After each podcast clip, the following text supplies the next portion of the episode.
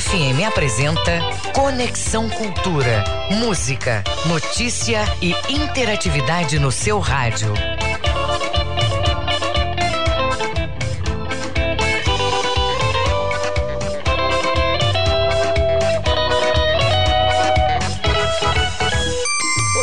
Mais cinco minutos. Muito bom dia, bom dia, bom dia. Você ligado no Conexão Cultura da Cultura FM, portalcultura.com.br. Como de costume, é claro, estaremos aqui com você até às 10 da manhã. O Conexão é uma produção do jornalismo da Rádio Cultura.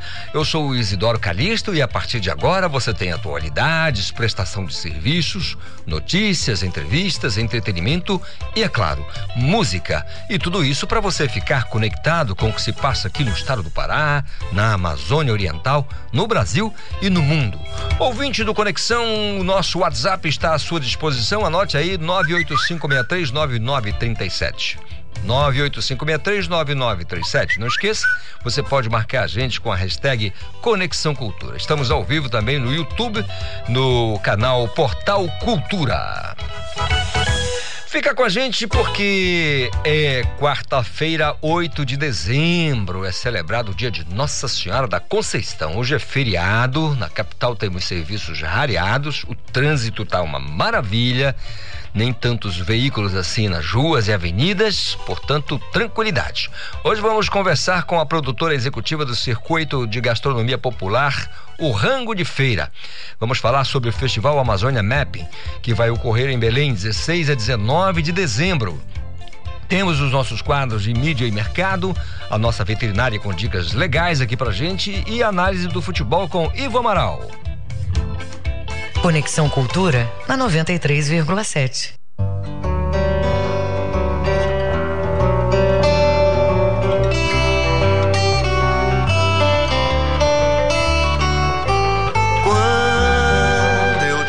Assim como era no princípio, Salomão Habib, 8 e 7.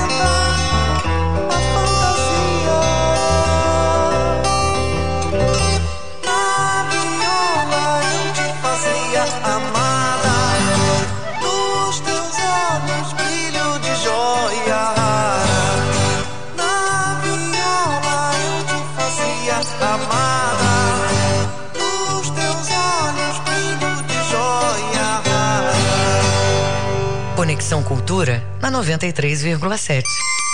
8 horas mais 10 minutos é o nosso Conexão Cultura desta quarta-feira, feriado de Nossa Senhora da Conceição. Agora eu vou falar de trânsito nas ruas e avenidas da capital, acionando o meu o colega. Na cidade. O meu colega Marcelo Alencar. Bom dia, Marcelo. Bom dia, Isidoro Calixto, Arlen e todos os ouvintes do Jornal da Manhã, aliás, do Conexão Cultura, né? É verdade. Um dia especial aos ouvintes do Conexão Cultura ligados com a gente na 93,7. A gente já começa destacando a movimentação pela Avenida Almirante Barroso, que agora pela manhã, em virtude do feriado, está bastante tranquilo em ambos os sentidos da Avenida Almirante Barroso. Calixto também, a, a, Avenida João Paulo II prossegue com o trânsito tranquilo eh, em ambos os sentidos eh, agora pela manhã. Em virtude, do feriado, a maioria das ruas, avenidas da capital paraense e região metropolitana apresentam trânsito tranquilo, assim como, por exemplo, a Avenida, a Avenida Tavares Bastos, Pedro Álvares Cabral, eh, Rodolfo Sherman, e a gente também destaca a movimentação ali pela Avenida Júlio César, e quem está saindo da Vila Sorriso de Coraci vai pegar Augusto Montenegro agora pela manhã, vai encontrar trânsito moderado com velocidade média que varia de 25 até 35 quilômetros por hora. Quem sai de Coraci também pela Avenida Arthur Bernardes, agora pela manhã, vai encontrar trânsito leve, bastante leve, eh, da Vila Sorriso até na esquina da Avenida Pedro Álvares Cabral. Mas a dica vai para os motoristas que, por mais que nós temos agora pela manhã um trânsito leve, moderado, tranquilo, sempre é importante manter e respeitar o limite de velocidade. Se é 30, respeite, se é 50, se é 60, sempre mantendo o limite de velocidade controlada para respeitar o trânsito na capital e região metropolitana. Sempre colocar o cinto de segurança. A gente alerta os motociclistas sempre usarem o capacete, que é um equipamento de segurança obrigatório, nada de colocar capacete no cotovelo, o capacete é na cabeça, para proteger a sua vida. No decorrer do programa, a gente vai atualizando a movimentação do trânsito na capital e região metropolitana. Marcelo Alencar, direto do Departamento de Rádio Jornalismo para o Conexão Cultura, volta no comando Isidoro Calixto. Obrigado, Marcelo Alencar, pelas informações. Eu não canso de dizer isso, porque nós sabemos que quando o trânsito está tranquilo na cidade, a gente precisa ter calma e tranquilidade para não se afobar e acelerar. Né? Porque se você faz isso, você põe em risco a sua vida. Você viu aí é, ainda pela manhã, o sujeito de ver, né, com várias pessoas dentro do carro, bateu simplesmente na traseira de um carro que estava parado num caminhão parado, ele bateu por muito pouco, não morreu, né? Não causou a morte de várias pessoas que estavam dentro do veículo dele. Então, assim, a gente precisa ter cuidado, né, gente? O trânsito tá bom, tá tranquilo, mas vamos ter paciência. Conexão agora com o Miguel Oliveira, lá em Santarém, aqui do lado. Bom dia, Miguel. Bom dia, Calixto. Bom dia, ouvinte do Conexão Cultura. Hoje, feriado nacional, mas feriado em Santarém, um feriado católico, hoje é dia de Nossa Senhora da Conceição, como você já informou, padroeira dos católicos aqui de Santarém. Quarta-feira amanhece com tempo nublado, Calixto. Imagino que um clima muito bom, né, Miguel? Verdade, verdade. Olha, Calixto, também a gente costuma, até por hábito, referir a 8 de dezembro como sendo a data dos festejos de Nossa Senhora da Conceição, mas ao correspondente na Umbanda é, de Nossa Senhora da Conceição, que é Iemanjá. Os nossos irmãos umbandistas celebram hoje Iemanjá, Calixto. Iemanjá. O pessoal aqui em Outeiro faz uma, uma festa sempre muito bonita, né? Que é, a Rainha do Mar. Especialmente em Outeiro. Tem vários pontos, mas em Outeiro é, a movimentação é muito maior. E, feriado aí da padroeira em Santarém, aí eu pergunto a você, é, o, a, o processo vacinal deu uma pausa ou segue normal aí na cidade? Não, segue normal, a prefeitura está acelerando e esses últimos dias, Calixto, né, de segunda para cá, a prefeitura instalou um trailer na orla da cidade, próximo à igreja de Nossa Senhora da Conceição, a matriz, e filas quilométricas de pessoas querendo se vacinar, muitos até à procura da primeira dose, Calixto, depois do anúncio do decreto do governador, né? Estabelece a exigência de passaporte vacinal para acesso a diversos estabelecimentos e serviços. Olha, Calixto, o que não está bom aqui é o número de mortes. Nós estamos chegando o 8 de dezembro. A gente tem o um boletim de ontem à noite da Secretaria de Saúde, trouxe o registro de mais quatro mortes em decorrência da doença, desse total, três neste mês e um óbito no mês passado. Então, com o acréscimo de mais essas três mortes este mês, já são cinco as vidas perdidas pela pandemia, viu, Calixto? De acordo com o nosso levantamento aqui, que a gente faz o monitoramento diário dos dados divulgados no boletim da Secretaria de Saúde. Desde o início da pandemia, 1.146 óbitos. E olha, que mais três estão sendo investigados pela CESP. Aqui em Santarém, segundo informações do boletim oficial, 823 pessoas seguem isolamento clínico hospitalar, isso quer dizer, estão internadas, ou em isolamento domiciliar, que eles Miguel, agora olha esse cenário que eu vou passar para você agora. O rapaz chega na porta do estabelecimento para acho que ia comprar alguma coisa e aí a moça na porta diz: Olha, eu preciso da sua. Do seu certificado de que o senhor está vacinado. Ele disse: Não, eu não tenho. Ela falou: Bom, então, se sabe força do decreto, o senhor não, não pode entrar, né?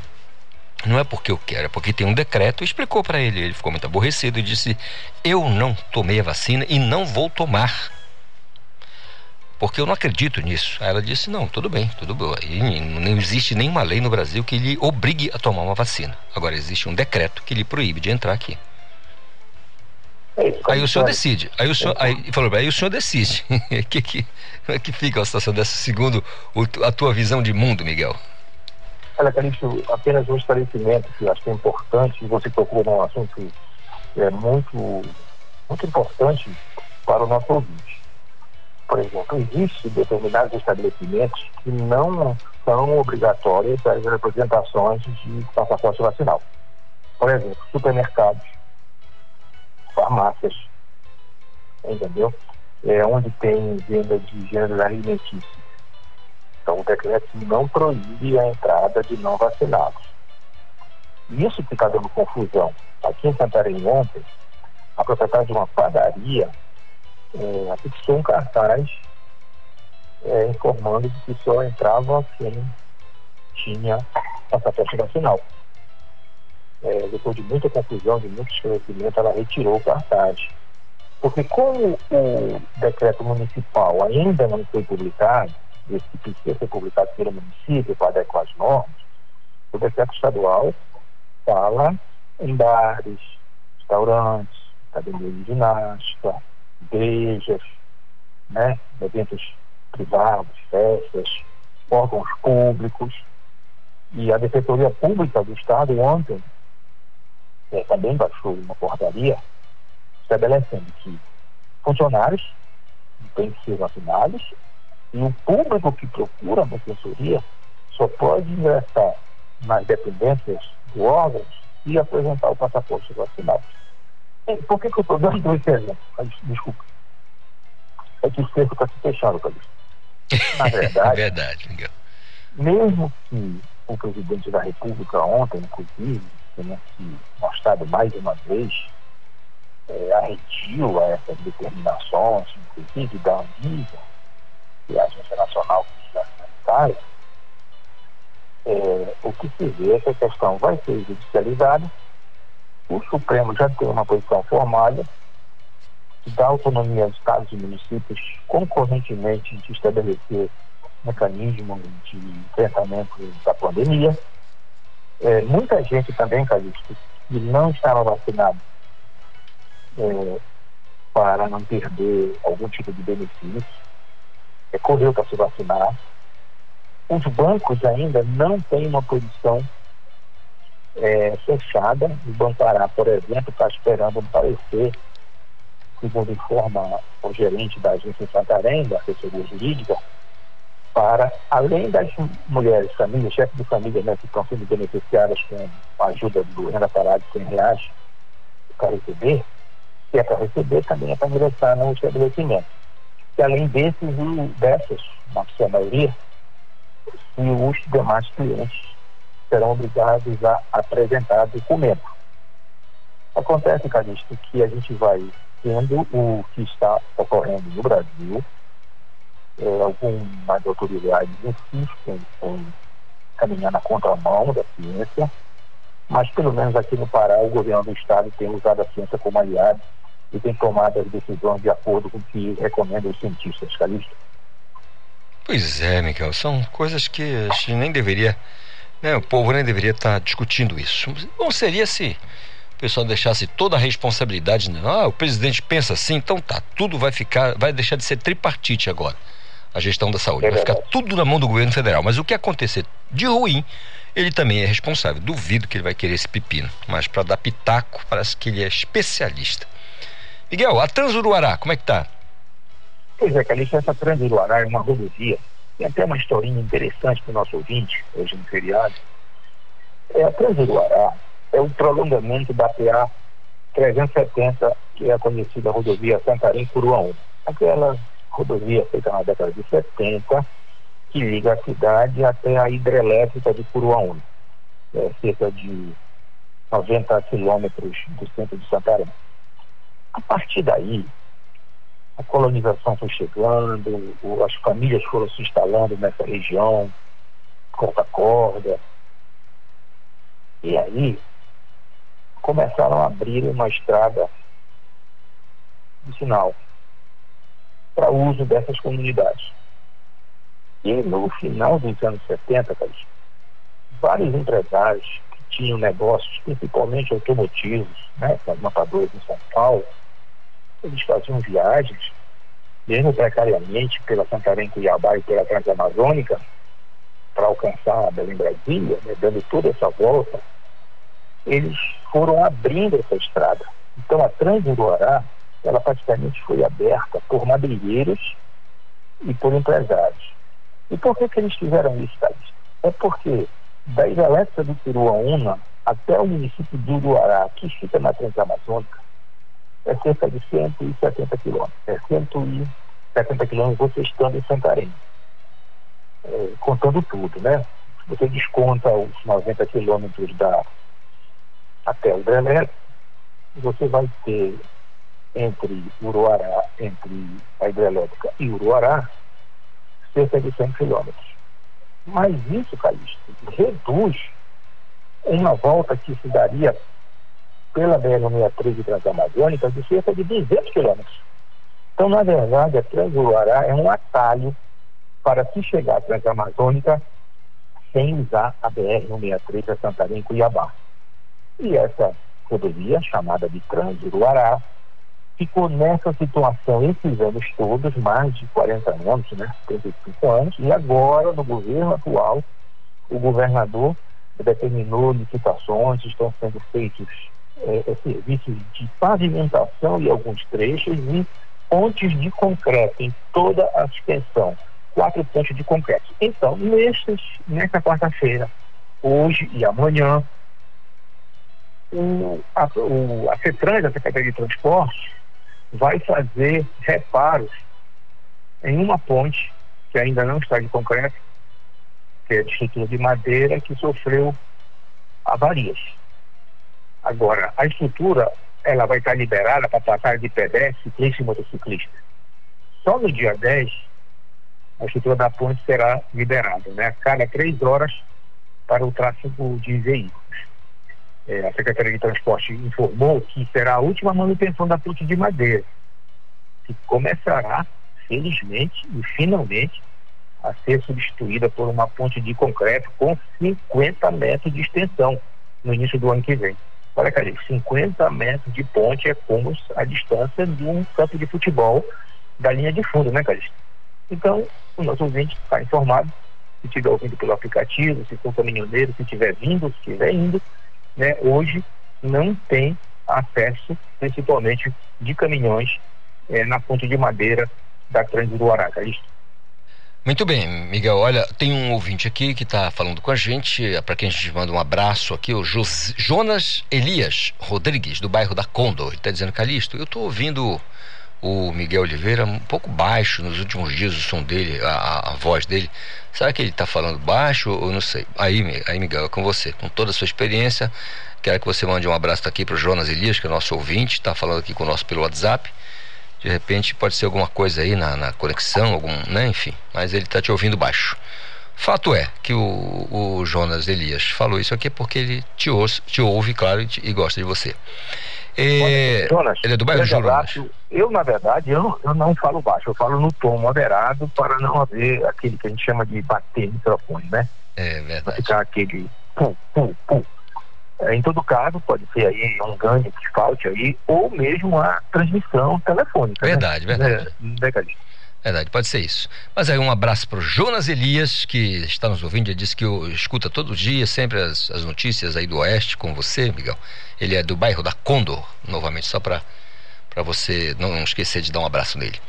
É, pois é, enfim. é, Calixto, olha, é, a gente tem muitos ouvintes, né? Inclusive um brasileiro, Correia, ele é um santareno que mora em Belém, ele é ouvinte, ele me diz que ouve é, o Baú da Cultura, Olha aí. Né, que é produzido pelo Paulo Brasil, emenda com o Jornal da Manhã, e depois ele ainda pega uns 15 minutos, 20 minutos do Conexão, porque ele quer saber a notícia aqui de Santarém. Então, um grande abraço aí para o Brasilino Correia, aí em Belém, morador do bairro do Marco.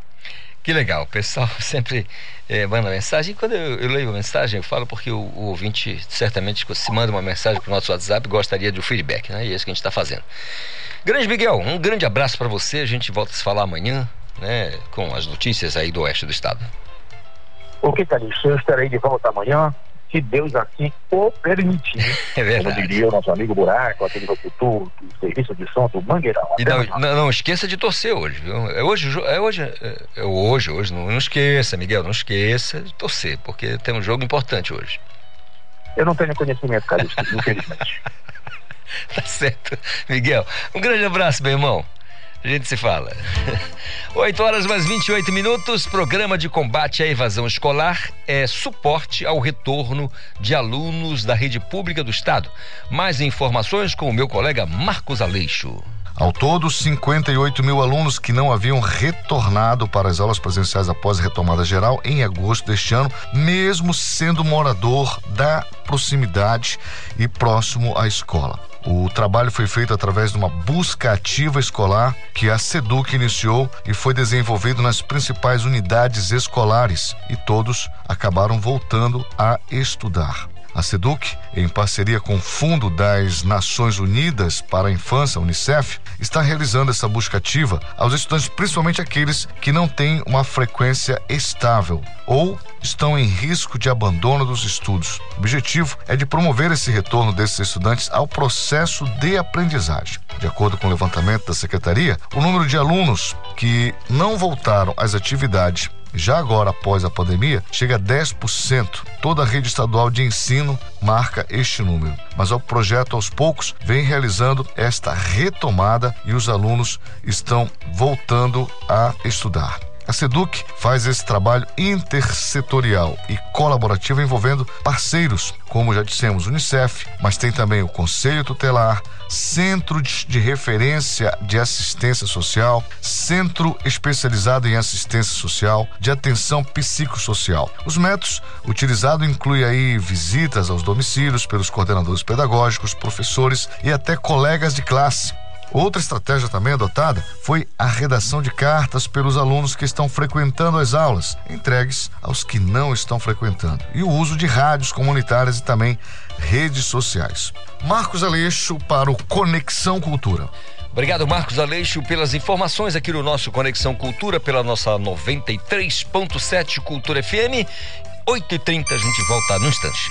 Estamos apresentando Conexão Cultura.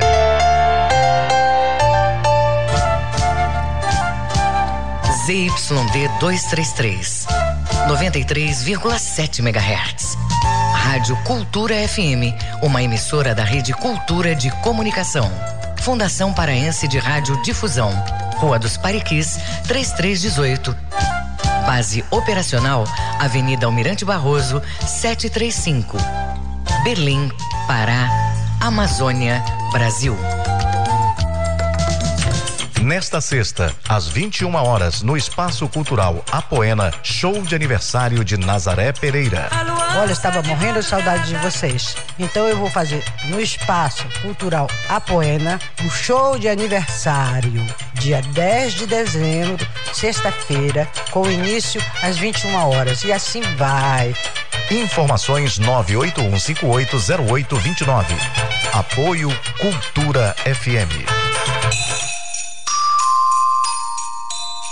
A melhor mensagem de Natal é aquela que sai em silêncio de nossos corações e aquece com ternura os corações daqueles que nos acompanham em nossa caminhada pela vida. Feliz Natal para você, da Cultura FM.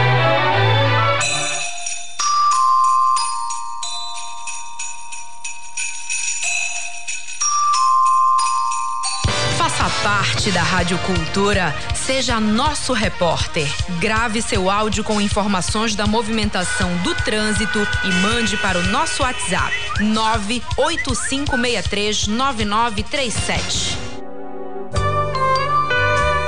De segunda a sexta, às duas da tarde, na Cultura FM, Coletânea. Produção e apresentação, Paulo Brasil. A música em seleções memoráveis o encontro de grandes artistas. Coletânea, de segunda a sexta, duas da tarde, comigo, Paulo Brasil, na Cultura FM.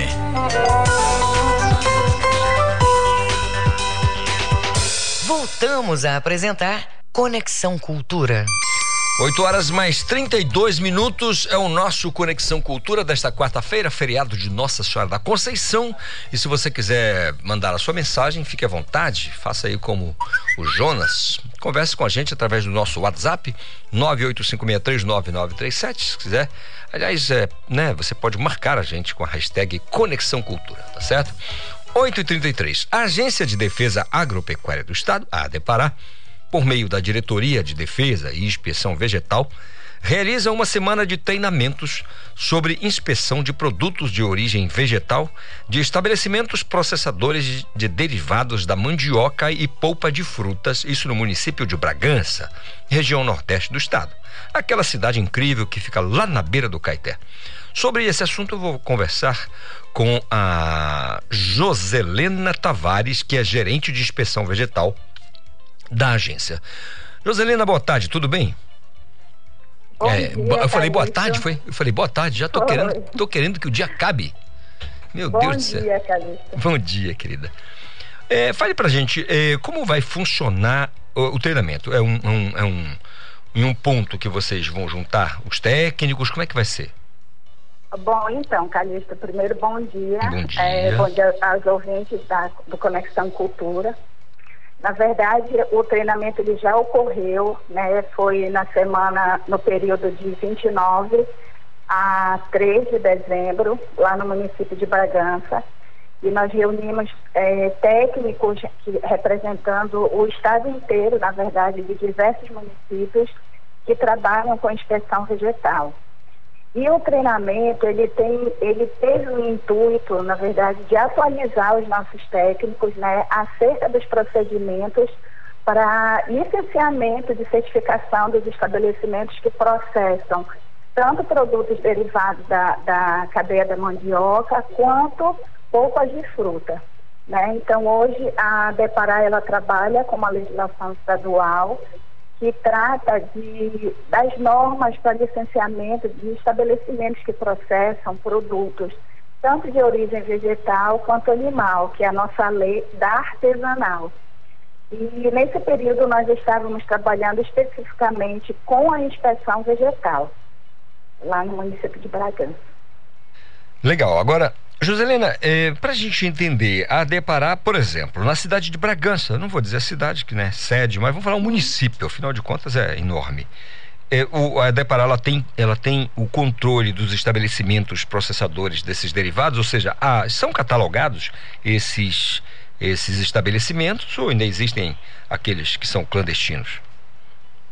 É, hoje nós trabalhamos é, Hoje, quando se fala em produto clandestino, para deparar na linguagem que a gente usa na defesa, eles são clandestinos do ponto de vista da inspeção. Né? E, de fato, nós ainda temos estabelecimentos que não possuem registro. Uma, uma, um dos objetivos do treinamento também foi que a gente possa avançar para que esses estabelecimentos que ainda não possuem o selo de inspeção que possam se, se regularizar junto a Deparar. A questão do município de Bragança ser escolhido, né, para que a gente pudesse realizar esse treinamento, primeiro porque já tem uma, uma tradição acerca da produção de farinha, né? Então hoje a gente tem, por exemplo, o IG da farinha de Bragança, né? Então a gente buscou um, um local que a gente pudesse ter estabelecimentos de todos, de todos os produtos que a gente certifica, né?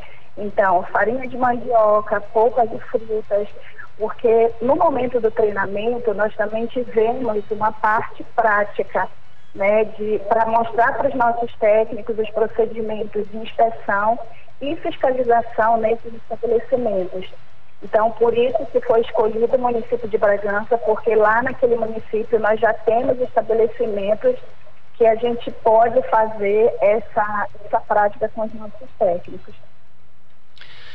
Joselena, é legal, é porque a gente sabe que, enfim, a gente conhece um pouco do Estado, sabe que tem alguns estabelecimentos, mas é bom saber né, que existe um, um, um, entendimento de clandestinidade em função da inspeção. Isso não quer dizer que o, o produto não seja bom e que, enfim, as pessoas, até porque as pessoas às vezes processam esses, esses produtos em casa, né? Mas a pessoa que mora no, no, no, no, campo faz o processamento desses produtos, né, para intrafamiliar, né, às vezes para família, são vários, né, membros uma casa aqui, outra colar e outra vai, ou seja, acaba transitando naquele espaço ali, naquele território, esse produto né, derivado e processado, mas não necessariamente aquele estabelecimento que faz isso, às vezes familiar, está certificado pela Depará. Ficou bem claro aqui para gente. Agora, o objetivo central desse trabalho é justamente dar essa segurança para os consumidores, não? É isso, Calixto. A, a partir da, da regularização junto ao Depará para o selo de inspeção, o consumidor, na verdade, tem a garantia que o produto ele foi produzido dentro das boas práticas de fabricação, né, que foi utilizado o processamento de forma adequada. Porque quando a gente fala hoje de processamento, não é única e exclusivamente processar, né? Tem todo o procedimento para que isso seja feito dentro dos padrões de qualidade, de higiênico, físico, sanitária, que atenda aos padrões de identidade do produto, né? Então, a partir do momento que esse estabelecimento ele é certificado pela Depará, obrigatoriamente ele precisa seguir todos os passos para um produto, para obter um produto seguro, né? Do ponto de vista da qualidade, da, da, da questão da saúde pública, então, a, o selo da Depará, o selo de inspeção da Depará, garante isso. Então, um produto que hoje é certificado pela Depará, que tem o selo da inspeção, a agência garante, dá garantia para o consumidor que ele está adquirindo um produto de qualidade. Né? E com isso, hoje a gente sabe que os consumidores estão cada vez mais atentos com essa questão da alimentação, da alimentação e com isso, o selo da, da inspeção da Depará, ela garante que esse produto foi produzido dentro dos padrões de qualidade, identidade, higiênico, sanitário, e com isso a segurança alimentar na mesa do consumidor. Muito bem. José, Joselena, um, um, só mais um detalhe aqui para a gente okay. com relação a esse, esse, trabalho. Vocês têm percebido quando há esse tipo de esclarecimento? Primeiro, para o técnico, é, se é um treinamento, né? Eu vou dizer recapacitação. Tenho certeza que esse técnico já é capacitado. ele vai se recapacitar para poder ajudar as pessoas. Como é que é essa receptividade das pessoas com o técnico que vai, enfim, passar essas informações? Porque eu imagino que não seja, é, no primeiro momento, uma questão de repressão, é mais de informação, né?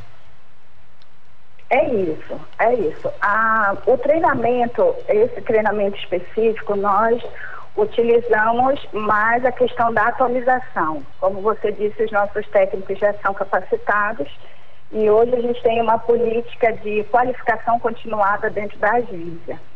E a questão do treinamento também, ele abordou essa questão da conscientização aos estabelecimentos que produzem da importância do selo. Né? Então, de fato, a, a abordagem da agência nunca é de repressão. A gente costuma dizer que antes de nós sermos fiscais, nós somos educadores sanitários.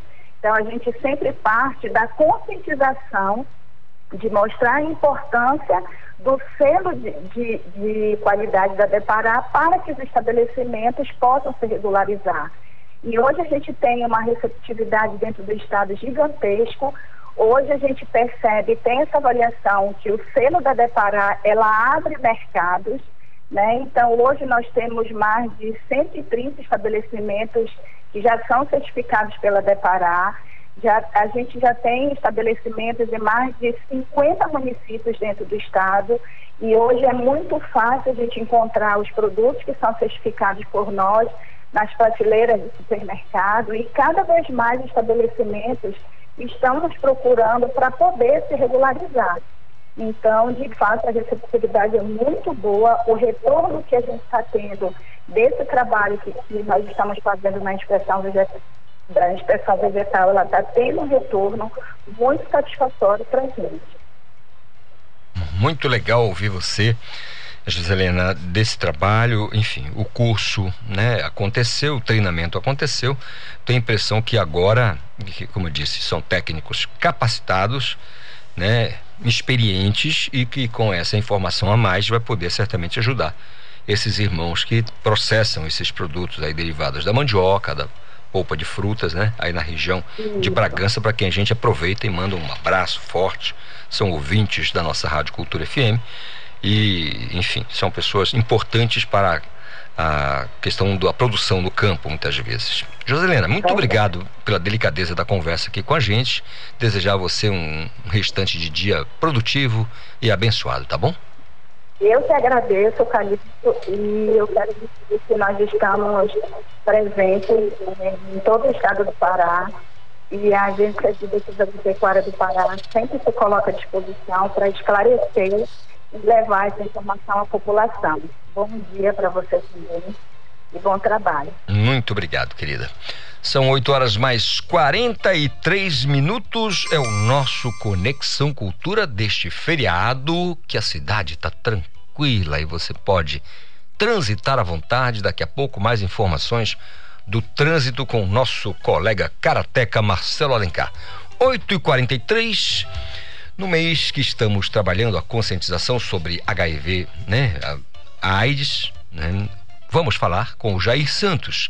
Ele é diretor da ONG Para a Vida, que trabalha no sentido de ajudar as pessoas, né, que estão com convivem com o vírus, às vezes até com a doença.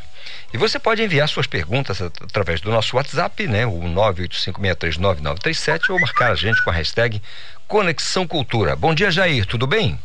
Bom dia, Calixto, tudo bom, querido? Tudo em paz, meu irmão. Queria que você primeiro esclarecesse aqui ao nosso ouvinte do Conexão Cultura como é que funciona é, a ONG, o Para a Vida. Tudo bem.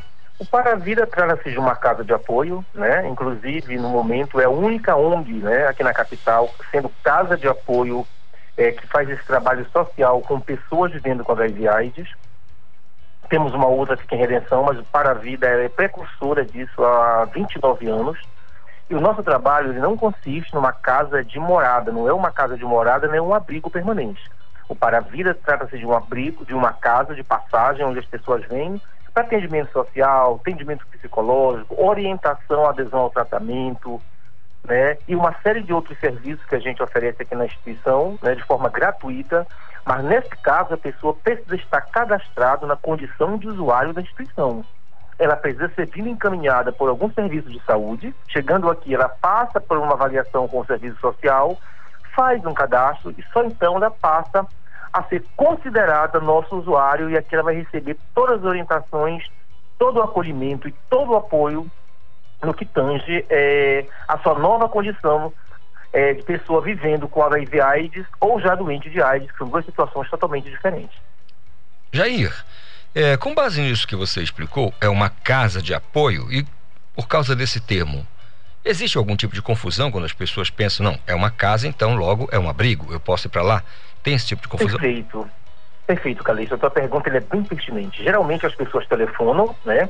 Porque aquele indivíduo sofreu abandono familiar, não tem onde ficar, e ligam para a gente querendo encaminhar o seu paciente, ou então o seu parente, perdão, ou então um conhecido para moradia. Não existe essa possibilidade, até porque a gente vive de doação e não tem nenhum corpo técnico para que possa ter uma moradia e também não é a finalidade é, e nem o objetivo da instituição. A casa de passagem, ela se dá no sentido é, de acolhimento diário das pessoas, de, de, de, de que a gente possa atendê-las né, nas suas especificidades, né, das suas dificuldades e suas orientações, e para que elas participem também dos nossos programas de segurança alimentar, né, de prevenção, é, e o principal, é a adesão ao tratamento. Então elas vêm durante o dia, uma vez na semana, ou quando necessário, né, e voltam para suas residências. Porque a gente entende que a AIDS é uma doença crônica e a gente não precisa segregar as pessoas, colocar dentro de um abrigo ou dentro de uma casa e escondê-las. Elas são pessoas que vivem normalmente como uma outra qualquer se ela fizer adesão ao tratamento. Portanto, no momento que você esconde, no momento que você segrega, não é bom para o paciente e não é bom para a sociedade que está realmente recoberto de preconceitos. A gente precisa é, fazer essa quebra de estigma, inserindo a pessoa vivendo com HIV na sociedade, porque ela é uma pessoa normal. A única diferença é que ela tem uma condição sorológica de pessoa vivendo com HIV. Tal como se fosse vivendo com diabetes e afins. Eu posso imaginar. Segregação nunca é, é bom em lugar nenhum, nem para nenhum Perfeito. aspecto, né? Segregação é, é, um negócio horroroso. Agora, a curiosidade, Jair, como é que começou? Como surgiu a, a, a, a ONG é, Para a Vida? Só para a gente Perfeito. entender.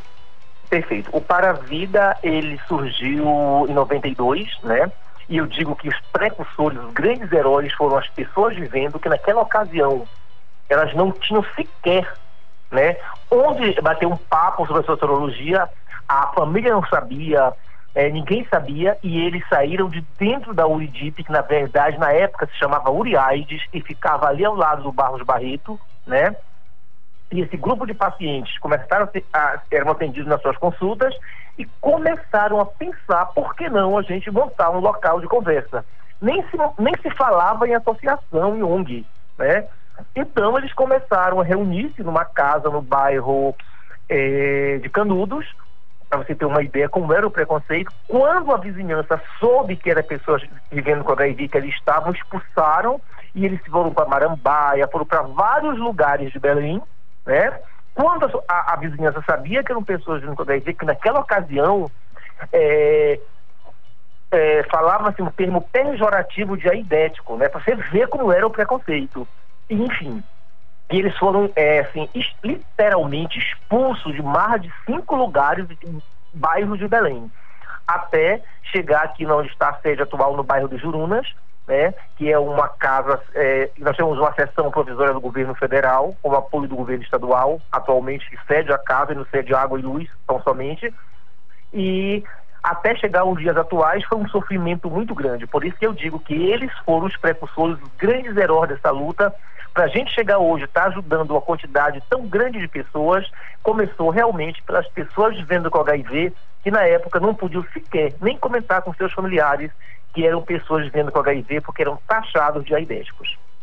Nossa, eu posso imaginar que isso, isso há 10, 15 anos passados é, era muito complicado. Se hoje ainda existe preconceito, um preconceito danado com relação à pessoa, Exato. né? Imagine há 10, 15 anos, quando a, a, informação era rareada e nem se passava perto do que é hoje com as redes sociais, com a, a, a sociedade mais aberta e tantas outras coisas mais. Jair, é, em algum momento você sente falta é, ou, ou percebe que existe um determinado preconceito, por exemplo, com relação à iniciativa privada, porque quando a gente fala de apoio e tudo mais, a gente fica, a gente pensa logo no ente público, né? E aí a gente sabe que existe responsabilidade social. As empresas, né, os grandes empresários, não poderiam se aproximar mais, abraçar mais essa causa? Perfeito, Calixto. Inclusive, eu quero te agradecer né, pelas suas perguntas que estão sendo extremamente pertinentes e esclarecedoras. Ah, infelizmente, né, é triste dizer isso, depois de mais de 40 anos né, do advento dos primeiros casos de AIDS no mundo e no Brasil nos anos 80, é, que as pessoas ainda não aderem a esta causa. Parece, eu digo parece porque eu não posso é, afirmar que as empresas ainda não querem associar sua marca ao seu nome a entidades que trabalham com HIV. Eu te diria que o grande problema não são as pessoas, né? o grande problema é a AIDS todo mundo ajuda, até instituições, né? E isso sem, sem desmerecer, porque essas instituições também são importantes. Eu estou fazendo um parêntese. Eu prefiro ajudar a instituição que cuida de animais né, que é importante também, gente, pelo amor de Deus, não me coloco numa situação difícil, mas HIV eu não coloco porque trata de AIDS não é uma boa para minha empresa. Mas esse empresariado esquece que se ele tiver né, ajudando financeiramente uma instituição com CNPJ, é, com reconhecimento de utilidade pública estadual e municipal, ele pode, inclusive, se essa doação for contínua, deduzir o imposto de renda. Né? E isso é importante que o empresariado saiba para que venha, inclusive, ajudar as instituições que hoje, infelizmente, né, vivem com o pires na mão porque não tem nenhuma ajuda do poder privado. Né? Então a gente pede, conclama que esse empresariado entenda que ele pode, inclusive, se a doação dele for contínua, deduzir né, essas doações através do imposto de renda, lógico. Conversando com o setor de, com, com os é, contadores e afins, e é realmente deduzido imposto de renda, mas ainda tem esse preconceito de associar suas marcas a instituições que trabalham com a temática a HIV e AIDS, infelizmente, mas a gente precisa quebrar esse tabu, né? Eu acho que desmistificar essa questão e, quem sabe, é, sensibilizar esse empresariado, que eu tenho certeza que tem muito empresário sensível que pode vir é, nos é, acolher e sensibilizar pela causa que a gente trabalha. Que bom, que bom que você pensa assim, que você é um otimista. Eu também sou, também sou um otimista. Eu acho que é só uma questão da gente bater mais nessa tecla, sabe? Bater, bater, bater, até as pessoas ouvirem, né? Para poder ajudar. Porque imagina, se a, a, o Paravida tivesse aí um, um cast aí de 10, 15 empresas, né? Que, poxa, fizesse a manutenção é, dessa, dessa casa, essas pessoas viveriam certamente, esse atendimento seria muito é, de melhor qualidade. Eu pergunto, hoje, é, qual o efetivo de vocês, as pessoas, as pessoas que trabalham aí, eu imagino que seja tudo a base de voluntariado, eu imagino, e aí eu pergunto, quantas pessoas vocês atendem atualmente?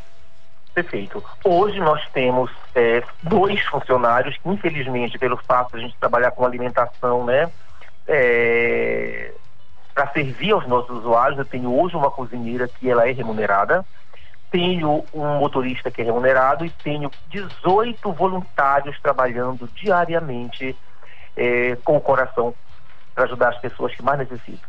Frisando, Calixto, 100%, 100% é, dos nossos usuários são pessoas vivendo em situação de pobreza total e que dependem única e exclusivamente da ajuda da instituição. Porém, hoje nós temos um cadastro, né, um cadastro com mais de duas mil pessoas na lista de espera, tá? Para você ter uma ideia. E a ONG só pode atender, né, pelo menos dentro do programa de segurança alimentar, que consiste na questão da cesta básica, 50 a 70 cestas mês, que não temos doações. Tá? Mas o nosso maior gargalo, meu amigo, hoje, hoje está sendo a reforma da instituição eu gostaria até que, que não é o momento ainda, se na entrevista você vai abrir para mim, que as pessoas olhassem com carinho para isso. É, as chuvas torrenciais estão acontecendo em Belém, é, estão alagando alguns bairros de Jurunas diferentes, para o próprio a, o morador joga entulho no, na, nas bueiros e toda a chuva que está dando, ela está invadindo a instituição, e nos impedindo, inclusive, né, de botar aquele usuário albergado. Eu já como assim? Se não mora, não mora ninguém? Realmente não mora. Mas vamos imaginar que tem uma pessoa que mora em Redenção, sul do Pará e afins. Ele precisa passar uma semana em Belém, fazendo consultas, fazendo exames, né?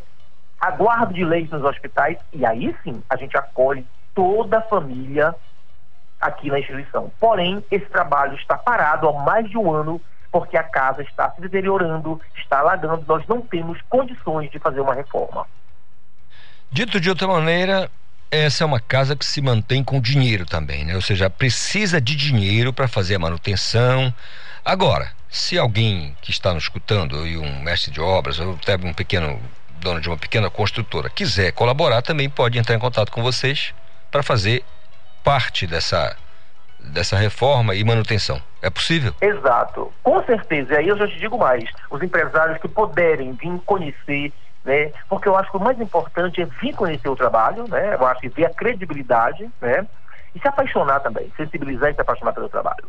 E desde nesse momento, como eu te falei, também eles podem deduzir seus impostos de renda, tudo isso, para que a gente possa, de alguma forma, Calixto, é, dar qualidade de vida, né, que é, um, é, é, é, uma das metas né, que a gente tem às pessoas vivendo com HIV AIDS, porque a qualidade de vida é, não é só a questão medicamentosa, ela perpassa também o espaço que você está, ela perpassa a questão alimentar, para que a gente possa ter uma pessoas vivendo, é, ter uma longevidade bastante grande, uma vez que hoje o HIV não é mais uma sentença de morte. Se você realmente tem possibilidade de fazer uso de antirretrovirais, eu acho que o ser humano, a pessoa que está vivendo com HIV, pode ter sim qualidade de vida e viver com uma doença crônica durante muito tempo, uma vez que ela tem todo um suporte técnico, um suporte de uma instituição como para a vida e, principal, ela ter assistência é, para a sua patologia. Poxa vida, né, Jair? É, você acabou de dizer tudo. O mais difícil já aconteceu, já foi feito, que é a questão medicamentosa. Ou seja, a pessoa não tem mais uma sentença de morte, uma vez que diz, olha, recebeu um diagnóstico, você tá com. Né, você tem HIV. Ah, desenvolveu a doença, você desenvolveu AIDS. Não é mais uma sentença de morte. A ciência já fez, já cuidou disso. Os antirretrovirais estão aí para ajudar. Agora, esbarra aqui nessa nossa conversa na questão de infraestrutura para poder ajudar as pessoas, porque como você disse, são pessoas vivendo em situação de extrema pobreza, não é isso? Exato. Então, mais exato. uma vez, eu gostaria que você me desse esse recado aos os empresários, aos comerciantes, as pessoas de maneira geral, dissesse o endereço, onde fica, porque eu acho muito bacana o fato de você dizer, venha conhecer, venha nos visitar para você perceber que é, é algo sério aqui, ninguém trabalha com dinheiro, se você quiser trazer a sua doação, você vai ser, a gente vai receber, não é movimentar dinheiro. Então, queria que você falasse de maneira franca e aberta, em questão aberta aqui para o nosso ouvinte do Conexão com relação ao trabalho de vocês. Perfeito, meu amigo.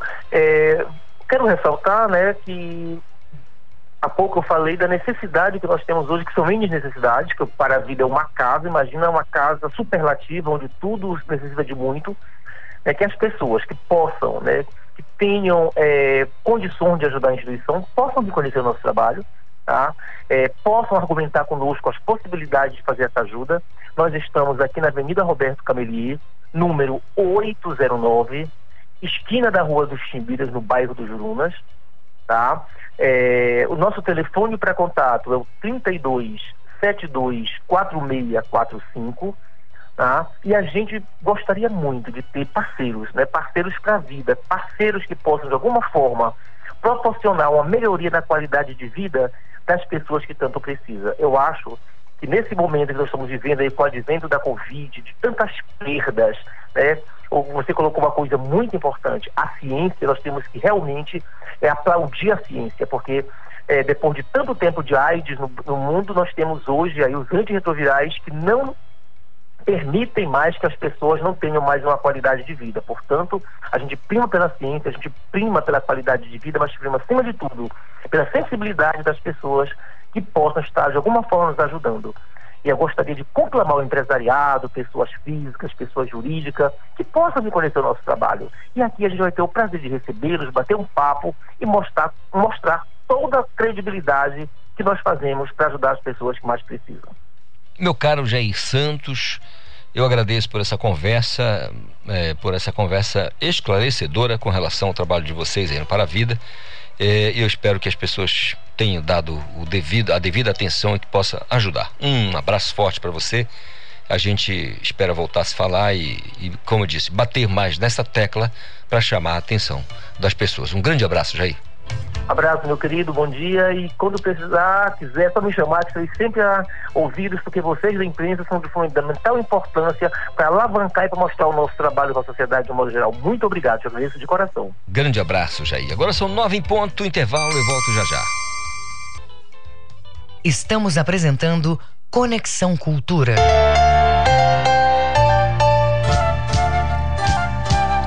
ZYD 233, 93,7 MHz. Rádio Cultura FM, uma emissora da Rede Cultura de Comunicação. Fundação Paraense de Rádio Difusão, Rua dos Pariquis, 3318. Base operacional, Avenida Almirante Barroso, 735. Berlim, Pará, Amazônia, Brasil.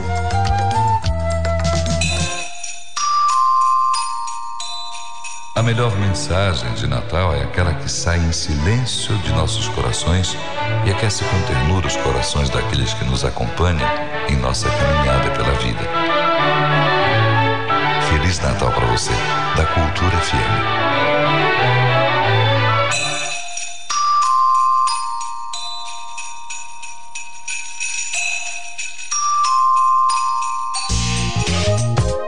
Usar máscaras, lavar as mãos e usar produtos com ação antiviral continuam sendo importantes mesmo depois da vacina.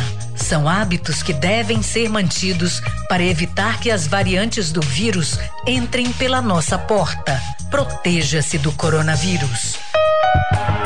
Cuidar da sua saúde é proteger a todos. Cultura, rede de comunicação.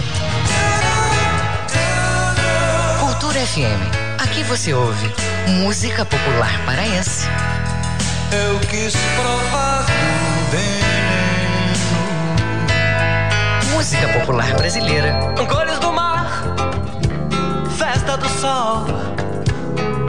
Vida é fazer todo sonho brilhar. Cultura FM 93,7. E depois acordar. Papo é música. Feira do Som. De segunda a sexta, meio-dia. Meus amigos da cultura, fala o Edgar Augusto. Todo dia, de segunda a sexta-feira, ao meio-dia, a Feira do Som, com lançamentos e muitas novidades. Não percam a Feira do Som, a caminho de 50 anos, pela Cultura FM.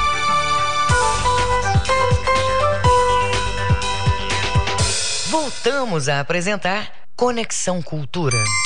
São nove horas mais três minutos. Obrigado pela companhia, pela carona que você nos dá nesse momento, acompanhando aqui a nossa programação da Cultura FM, ouvindo o nosso Conexão Cultura e participando também através do nosso WhatsApp. Abraço aqui pro Jonas, que me, disse que melhorou lá o áudio dele. Que bom, Jonas. Legal mesmo. Bom saber que tá tudo bem no Jurunas bairro populoso e de uma gente incrível. São nove horas mais três minutos. Você sabe que quarta-feira tem a nossa coluna A Mídia e o Mercado, com a participação do professor Rodolfo Marques. Hoje ele vai falar sobre essa questão da Black Friday, onde o faturamento do e-commerce cresceu em torno de 5% e chegou a quase 4 bilhões de reais em faturamento. Vamos ouvir. Um abraço para você, um abraço para os ouvintes da Rádio Cultura, programa Conexão. É sempre um prazer participar aqui, falar de Mig Mercado, a coluna que eu apresento às quartas-feiras. E voltamos a falar do streaming, um tema que pautou alguns de nossos comentários no ano passado e também neste ano. Ainda estamos no contexto da pandemia e o streaming se converteu em grande fenômeno. O que é o streaming, para aqueles que não, não têm a informação? É a transmissão em vídeo articulada com áudio através de plataformas digitais. E esses serviços podem ser gratuitos ou podem ser por assinatura, por pagamento.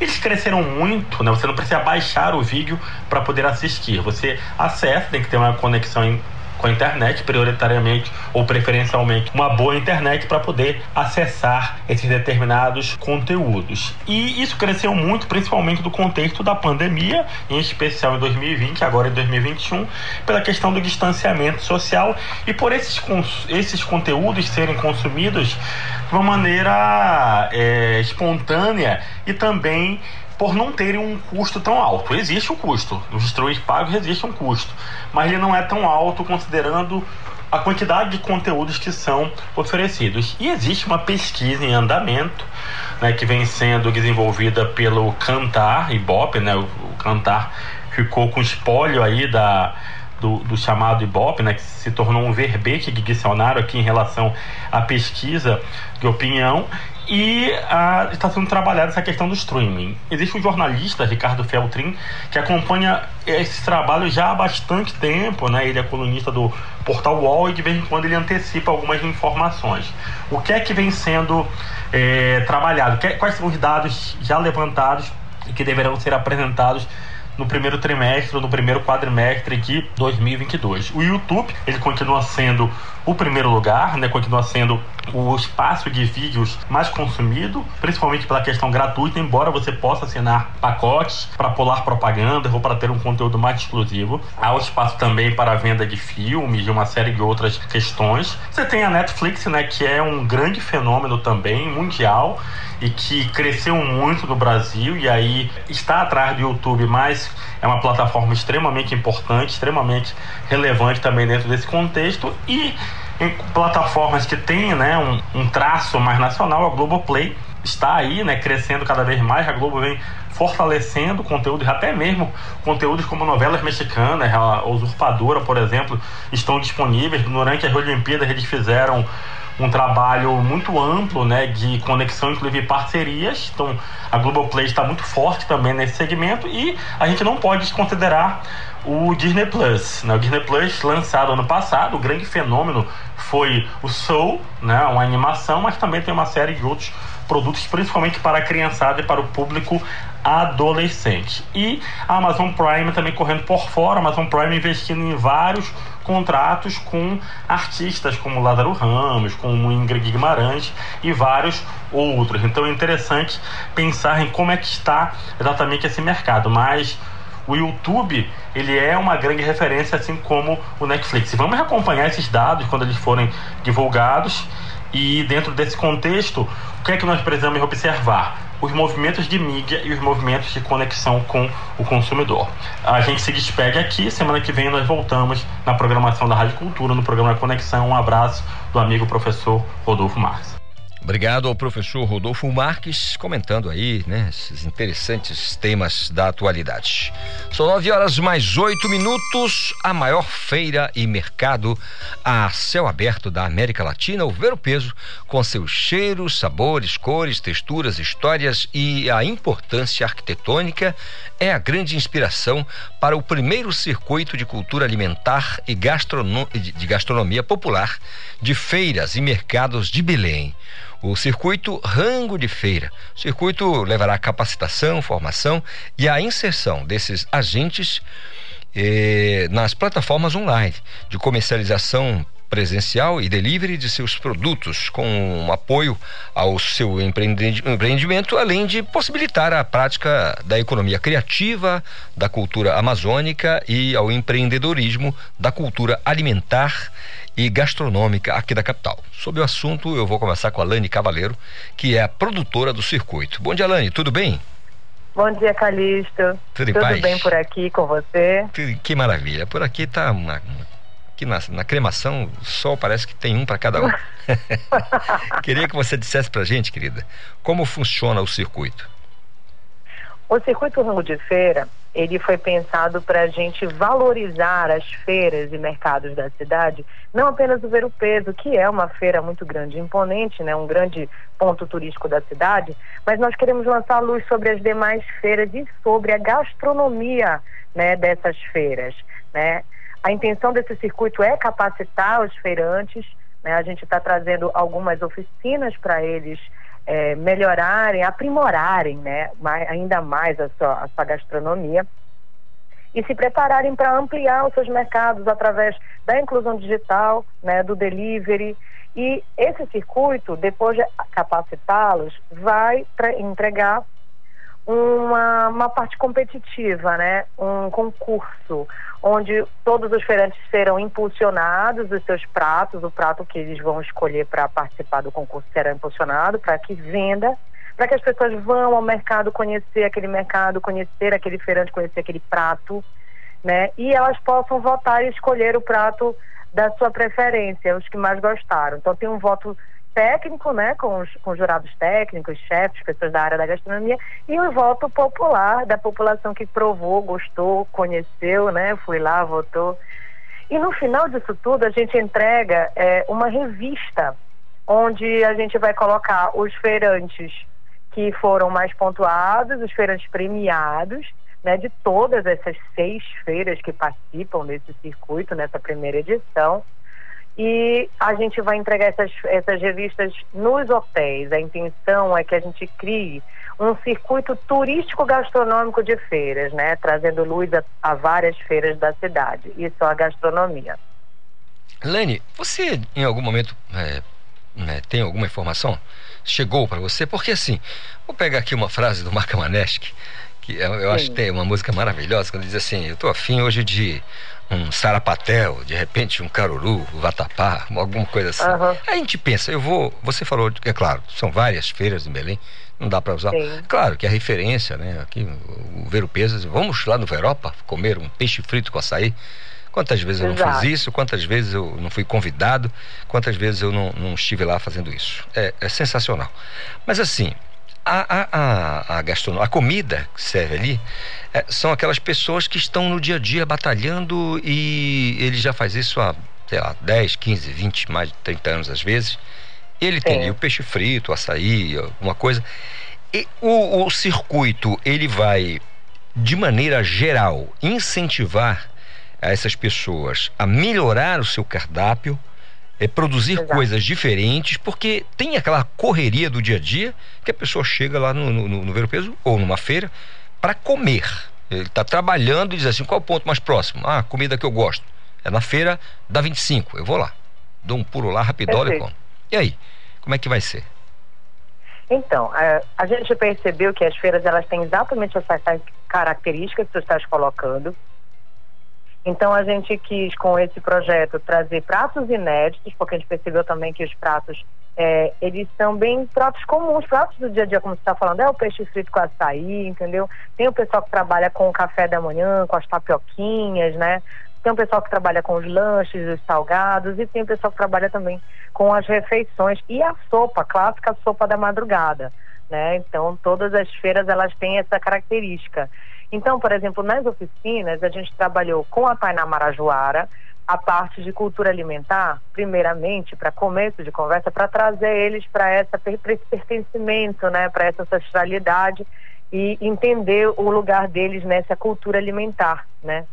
O segundo foi de aproveitamento, que aí já é uma parte de sustentabilidade para melhoria, para economia, né? Então eles conseguem melhorar é, é, a produtividade deles através disso. A terceira, que é a que está rolando agora com o chefe Léo Modesto, né? Que foi o chefe que estava até no, no Mestre do Sabor da Rede Globo. É um grande chefe aqui do nosso estado e ele está fazendo uma oficina chamada Um Toque de Mestre, que é justamente pegando essas receitas desses caras que já existem e dando um, um toque, sabe? Aquele é, melhorando, harmonizando, trazendo elementos novos para que eles saiam com receitas inéditas dessa, dessa oficina.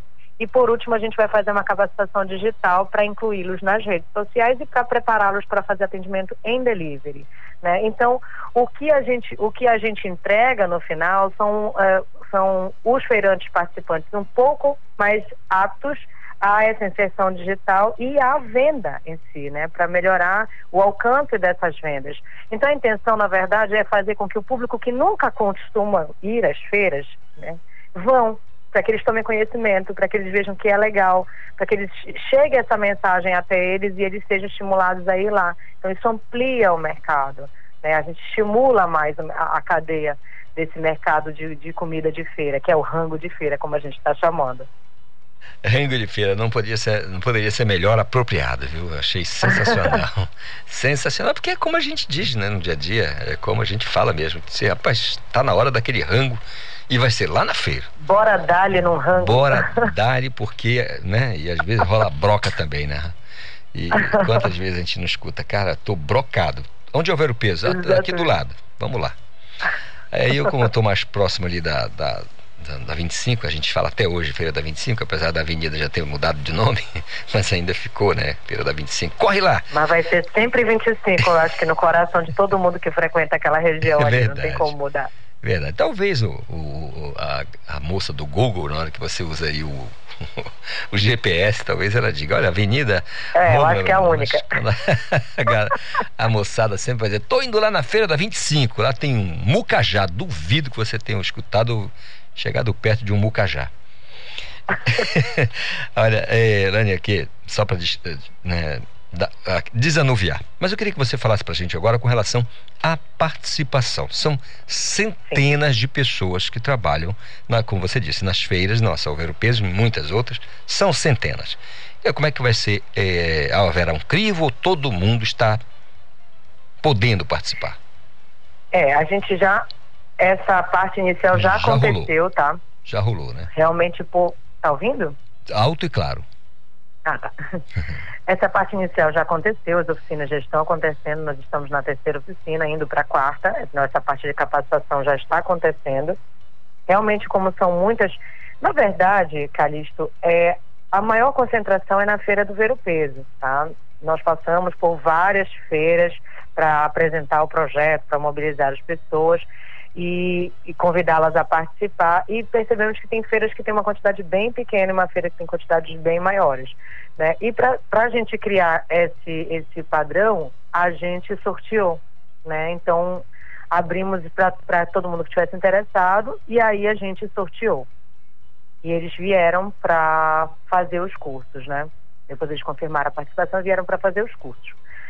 Então, dessa, foi a forma que nós encontramos inicialmente. Eu acredito que, como essa é a primeira edição do concurso, para a próxima edição a gente já vai ter uma visibilidade maior em outras feiras também, porque não deu para passar por todos, nós estamos passando por seis nessa primeira edição. E aí a gente consegue ter um alcance maior para fazer um, um- abrir uma inscrição, alguma coisa assim. Porque a inscrição a gente fez diretamente na feira, né? Tendo que ir lá. Porque eles ainda não têm essa inclusão digital para ir até um site fazer inscrição. E é isso que a gente- essa sementinha que a gente está plantando também, né? De incluí-los digitalmente para que a gente consiga também no- na- mais adiante fazer uma inscrição digital. Legal, Lani. Cavaleiro, olha, eu quero dizer que na décima edição do, do Rango de Feira. Do Rango de Feira. Estarei lá, vou mostrar o que eu sei fazer, nem que eu tenha que é, auxiliar algum algum feirante, mas que trabalhe com comida, mas certamente vou estar lá só na décima, não na primeira. Vem eu- eu- comer. Olha, não, eu digo que eu vou estar participando, mas como é, é, vou estar sendo capacitado para fazer um negócio gostoso para todo mundo comer, porque eu gosto de me arrisco a cozinhar uma coisinha, mas aí eu vou esperar assim. Eu, como é a primeira edição, na décima eu participo. É, mas os, participa os participantes são feirantes, Sim. tá? São pessoas que estão E- licenciadas nos seus boxes lá nas suas feiras. É como eu disse, eu quero me inscrever pelo menos na assistência do, do, do, do- do feirante Ah, para poder tá. participar. Querida, muito obrigado por essa conversa aqui eh, sobre rango de feira. Sensacional a ideia. Eu acho que é por aí que a gente pode melhorar. Desejar a você assim entusiasmo, gana, garra nessa iniciativa que na décima edição do rango de feira eu ainda esteja aqui para a gente poder falar sobre ele, tá bom? Obrigada também, Calixto. Só lembrando que vamos abrir o concurso para o público a partir do dia 17 de dezembro, vai até o dia 10 de janeiro para a galera comer, apreciar e votar na, no seu rango de feira. É isso aí. Obrigada pelo espaço. Bom dia para você. Ótimo dia, muito produtivo e abençoado. São 9 horas mais 19 minutos. É o nosso Conexão e não esqueça o nosso WhatsApp 985639937. A médica veterinária Alessandra Belo, ela chega agora com dicas, aquelas boas dicas que sempre nos ajudam a cuidar melhor dos nossos bichinhos de estimação.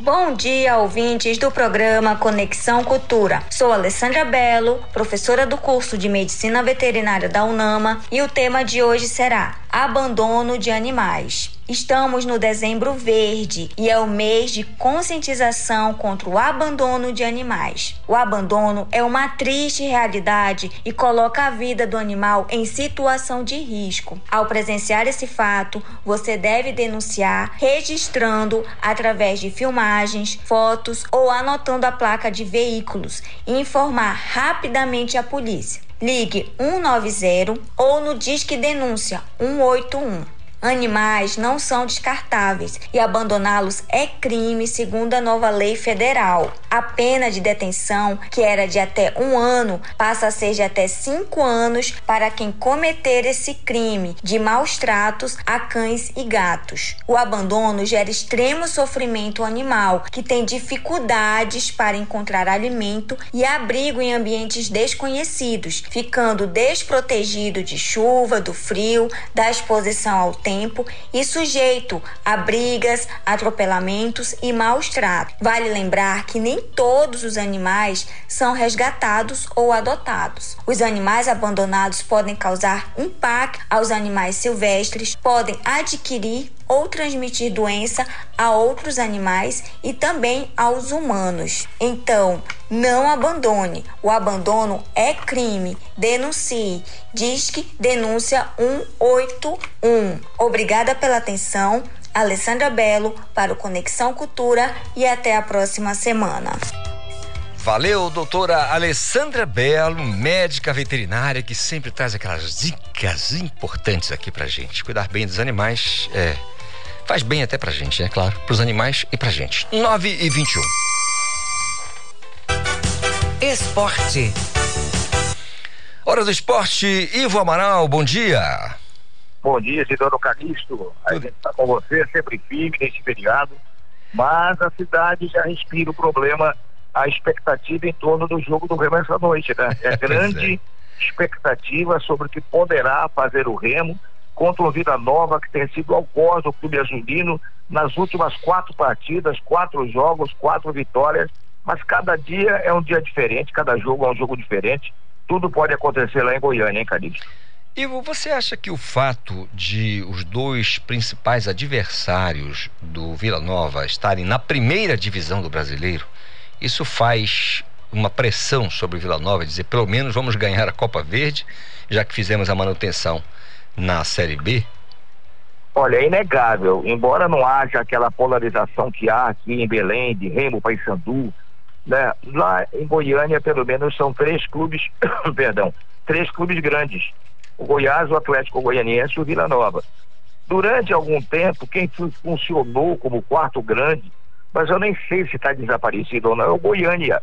Goiânia chegou a representar o Goiás na Série C do Campeonato Brasileiro, eu me lembro de ver o Goiânia jogando no Maracanã contra o Fluminense, quando o Fluminense estava rebaixado, né, um jogo duro, mas ele sumiu, foi sumindo com o tempo.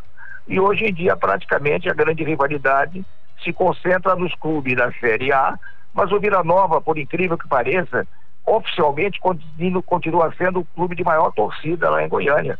É o querido da população. Como o Santa Cruz, que está na Série D, é o clube mais popular de Recife. Então, eh, o Vila Nova tem que fazer alguma coisa, né? Pelo menos ganhando moral na sua torcida, seu estádio próprio. A turma realmente é um, é, é, é um clube bem organizado, mas de qualquer maneira é essa organização que não se transmita hoje para o campo de futebol e o Remo, o Remo possa proporcionar uma alegria para todos nós. Ivo Maral, você, dia desses, é, lembrou muito bem lembrado aqui é, a questão dos clubes, e você citou o Salvo Melhor Juiz. É, Calixto, dá uma repetida na pergunta, ah. que deu uma baixada de repente aí do, do meu som aqui no Vo... ouvido, eu não ouvi direito a pergunta. Você me escuta melhor agora? Agora, agora estou te escutando ah, melhor. Que maravilha. Fechei até a janela, que por incrível que pareça, Belém é uma cidade barulhenta. Barulhenta. Disso, né? Barulhenta. É motocicleta passando nisso, alta velocidade, ônibus roncando. Falando nisso. De maneira que esse, esse, eu estou aqui no 11 primeiro andar, mas o som sobe com uma facilidade que você não imagina. Falando nisso, Ivo, antes de ir para a pergunta que eu queria que você comentasse, é, respondesse já comentando, aqueles camaradas que atazanam a vida da população aí de Batista Campos que passam com aquelas motos, com aquelas descargas infernais. E diminuiu esse, esse negócio aí? Continua, estou esperando a ação aqui do nosso Conexão Cultura para prender esse cara. E ele escolhe um horário bom, olha. É, aliás, ontem eu nem não me recordo dele ter passado. Mas geralmente é 11 horas da noite. Ele acelera a moto, ele vem ali dos Urunas, eu acho. Ele acelera a moto na direção da Praça Batista Campos. Respeite, hein? É barulho de Fórmula 1. É... A gente tem que conviver com isso, porque não, não, não tem lei para motociclista, tem, tem lei para moto. Isso é uma aí. coisa que eu ia até perguntar para você, Se que comanda ele- aí o programa. se ele eu não for- vejo multa para moto, porque o, a o- os entregadores, então, eles passam em alta velocidade, cruzam o sinal fechado e não acontece nada. A coisa fica cada vez mais perigosa. Eu sou incapaz, especialmente à noite, de cruzar qualquer sinal verde se eu não reduzir para 20 km por hora e olhar bem. Porque há um risco de ser atingido a qualquer momento. É, mas a lei de trânsito brasileira é para todo mundo, inclusive para quem anda de motocicleta. Certamente, inclusive, Ivo, para essa questão do barulho aí, isso é perturbação e quando eh, essa moto ela é apreendida, a primeira coisa que as autoridades fazem é tirar essa essa essa, essa Eu já descarga. vi várias vezes, várias trocar. notícias de blitz, né? Tirando É, moto barulhenta. Espero exatamente. que elas continuem. Eu, me, eu tenho um, um- o meu genro lá, meu genro, como é? É um genro casado com a minha filha, estava até me atrapalhando com o parentesco. Ele tem moto em Miami. Moto, mas lá o trânsito para moto é igual para o carro. Você não pode estar zigue-zagueando é, é, é, no- até com o sinal parado, como acontece aqui. Você tem que seguir o fluxo normal do trânsito. mas ué. aqui o pessoal faz um malabarismo que né, é, é sensacional. É, Pelo menos para os olhos, embora É. com resultado muitas vezes trágico. Verdade. Mas o que eu queria que você falasse com- pra gente, Ivo, é, fazendo esse paralelo aí com essa questão que você falou do futebol é, que se pratica lá no estádio Goiás e dos principais times, clubes. É, você falou de futebol, de, de- de clubes que são é, feitos por empresários. Parece que essa é uma prática mais do estado de São Paulo, né? A gente não vê em outros estados do Brasil isso, né? Ou tem? Olha, não é muito comum não, hein? Há quanto tempo você ouve falar em futebol empresa do Pará mesmo, né? E não acontece nada, né? É um negócio que eh, necessita muito dinheiro e o resultado muitas vezes não é compatível com o investimento dessas pessoas. Bem, aqui em Belém nós temos o exemplo de um clube empresa, que é desportiva. Ela é notadamente já é um exemplo de sucesso, de certo modo. Embora você não tenha visto até hoje, é um- uma grande transação financeira da desportiva vendendo um craque para grandes clubes de futebol brasileiro.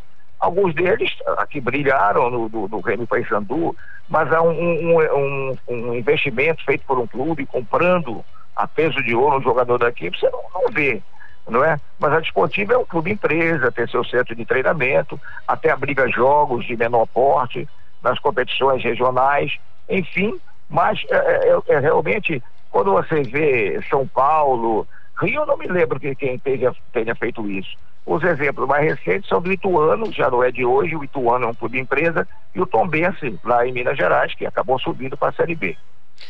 Muito legal. Aliás, os dois subiram para a Série B, né? Pois é, né? Você vê que tem um investimento e quando o investimento é bom e o pessoal leva a sério, o resultado vem. Ivo, vamos aguardar então essa partida.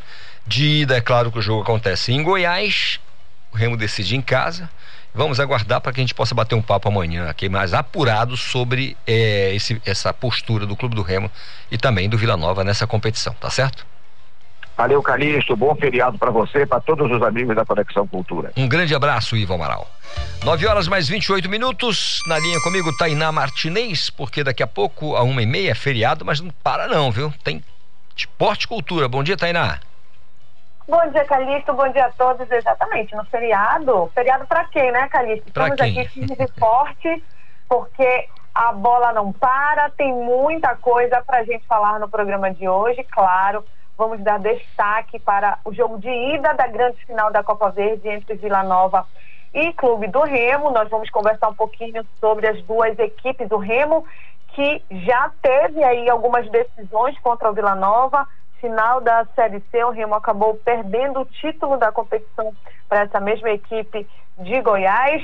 Também perdeu duas partidas para o Vila Nova na Série B e agora vai ter mais duas partidas contra a equipe goiânia. Será que dessa vez o Clube do Remo leva a melhor e vai conquistar esse título inédito para o clube, isso que a gente vai debater daqui a pouquinho. Nós vamos falar também do Paysandu, que apresentou de forma oficial o atacante Dioguinho, ex-clube do Remo, né? Ele já vestiu a camisa do Papão, assinou o contrato e mandou um recado para a torcida bicolor.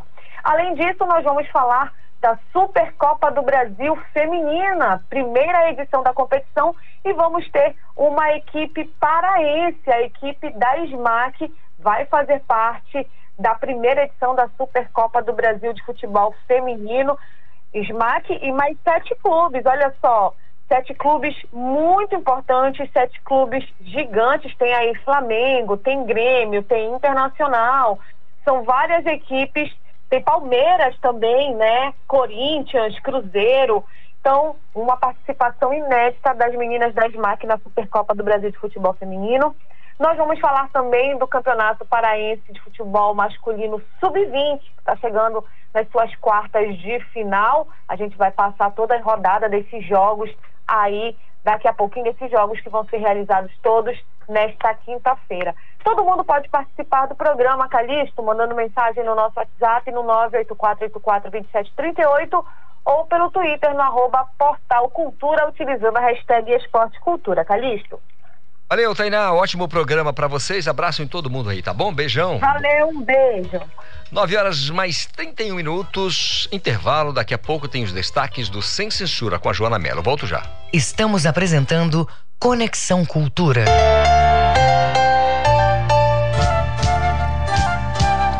ZYD 233, 93,7 MHz. Rádio Cultura FM, uma emissora da Rede Cultura de Comunicação. Fundação Paraense de Rádio Difusão, Rua dos Pariquis, 3318. Base operacional, Avenida Almirante Barroso, 735. Berlim, Pará, Amazônia, Brasil.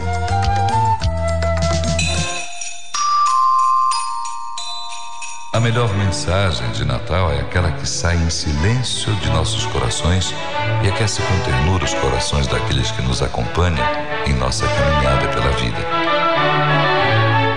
Feliz Natal para você, da Cultura FM.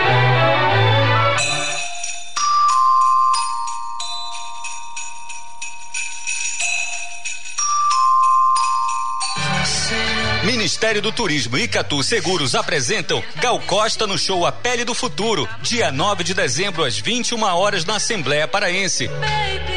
Ingressos no site da Bilheteria Digital, Lei de Incentivo à Cultura, Patrocínio, Icatu, Realização, Dalapa, Produção Local, Cavalero Produtora, Secretaria Especial da Cultura, Ministério do Turismo, Governo Federal, Pátria Amada Brasil.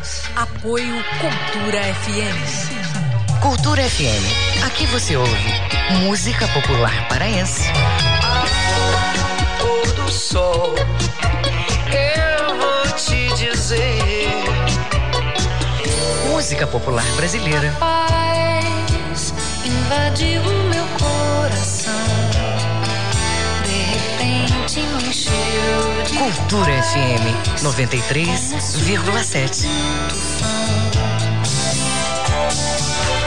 Depressão, tristeza, desânimo. Livro Espírita. Compreenda o momento que o mundo atravessa e encontre respostas para suas dúvidas. Participe da 32 segunda feira do Livro Espírita de Belém. Descontos de 20 a 50%. O melhor presente de Natal? Livro Espírita. É luz nas nossas vidas. De 27 de novembro a 19 de dezembro, na Rua Oswaldo Cruz, número 45, em frente à Praça da República. Livro Espírita, porque muitas respostas já foram dadas. Apoio Cultura FM. Nesta sexta, dia 10, é dia de discotoca na Cultura FM. Discotoca, os sons que tocam o Pará, em versões exclusivas e intimistas. A geração da gente. No programa desta semana, recebemos o cantor e compositor Nilson Chaves cantando a Amazônia. Há entre o tempo e o destino. Discotoca, os sons que tocam o Pará. Toda sexta, às cinco e meia da tarde. Voltamos a apresentar Conexão Cultura. 9 e 34 é o nosso conexão desta quarta feriado na cidade. Cidade tranquila, menos né, movimentada, claro, com trânsito, pelo menos isso. Né? Vai chegando aqui a minha colega Joana Mello, porque ela traz pra gente os destaques dos convidados, os assuntos do Sem Censura Pará, que começa às duas da, às duas da tarde na TV Cultura. Joana, bom dia. Olá, muito bom dia para vocês, Idoro Calixto. Bom dia para quem acompanha o Conexão Cultura nesta manhã de feriado de Nossa Senhora da Conceição. Hoje, no Sem Censura Pará, tem reprise da roda de conversa sobre consciência negra. Vamos falar de lutas contra o racismo estrutural e mudanças na legislação brasileira que tornam mais eficazes o combate à discriminação com Peter Paulo, presidente da Comissão de Defesa da Igualdade Racial e da Etnia e Direitos Quilombolas da OAB Pará. Também conversamos com Biane Sanches, coordenadora estadual da Rede Amazônia Negra. Na reprise de hoje, vamos falar também de estética, empreendedorismo com a transista Samara Araújo e o afro-empreendedor Antônio Ricardo. Na roda de conversa ainda tem contação de história com Janete Borges, literatura com Carlos Correia Santos e música com Luciano Lira, vocalista e compositor do bando Mastodon.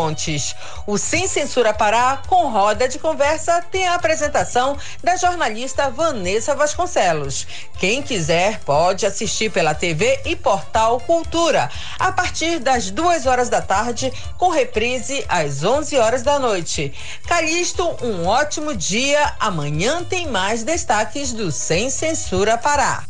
Obrigado, Joana Melo, pela participação e as informações desse programa que ninguém maluco de perder, né? Sempre, sempre muitos assuntos interessantes, convidados especiais e por aí vai. 9 horas mais 36 minutos, acionar o meu colega Marcelo Alencar, porque ele vai falar que em Santarém o Estado deve entregar veículos básicos destinados aos CREAS e unidades de acolhimento. Marcelo Alencar. Marcelo Alencar, tivemos um probleminha aqui com a conexão com meu querido Marcelo, mas o Marcelo Alencar está sempre com a gente. Vai chegar daqui a pouquinho trazendo essas informações. Já está conosco. Bom dia, Marcelo. Não. Não deu ainda. Vamos reconectando com o Marcelo. Ou seja, Santarém, a cidade de Santarém, a região ali, vai receber do estado do Pará, né, portanto do governo, esses veículos destinados aos CREAS e unidades de acolhimento. O Marcelo vai contar pra gente. Perfeito, bom dia para você, é, Isidoro Calixto, Reginaldo Barros, o Arlen e todos os ouvintes do Conexão Cultura. O governador do Pará vai entregar 21 veículos básicos amanhã na cidade de Santarém, região do Baixo Amazonas. Calixto, os veículos vão dar suporte às demandas dos centros de referência especializado em assistência social, os CREAS, e das unidades de acolhimento de 21 municípios paraenses. A entrega vai ser realizada pelo governador Helder Barbalho.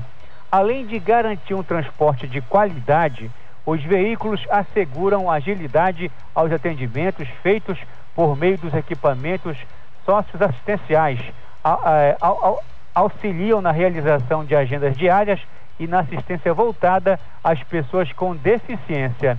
Além do governador Helder Barbalho, também devem participar do evento o secretário de Assistência Social, Trabalho, Emprego e Renda, Inocêncio Gasparim, e demais autoridades. Ah, inclusive, as autoridades participam também do evento da área pública e privada. Marcelo Alencar para o Conexão Cultura, volta no comando Isidoro Calixto.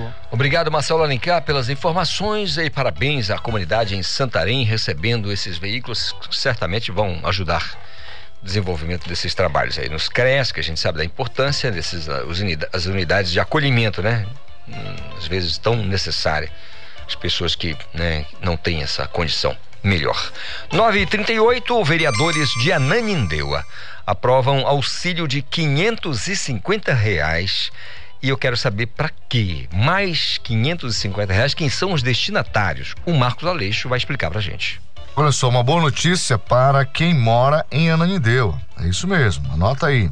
Foi aprovado na última terça-feira pela Câmara Municipal um projeto de autoria do Poder Executivo que garante a criação de um auxílio emergencial às famílias em situação de vulnerabilidade que foram vítimas de alagamentos no período chuvoso amazônico. Esse benefício chega a R$ 550,97, pago em uma única cota para cada unidade familiar que faça parte do cadastro único do município e que se enquadre em alguns critérios. Agora anota, veja se você pertence a este quadro. Olha só. Estar inscrito no cadastro único do Ministério da Cidadania, inscrição no município de Ananindeua até a promulgação da lei. Ser beneficiário do Programa Federal Auxílio Brasil, residir no município de Ananindeua. Apresentar laudo técnico de vistoria emitido pela Defesa Civil, o Corpo de Bombeiros, que comprovem, é, através de relatório, os danos que foram causados à sua casa, ao seu imóvel e que são decorrentes principalmente dessa questão chuvosa que está aí.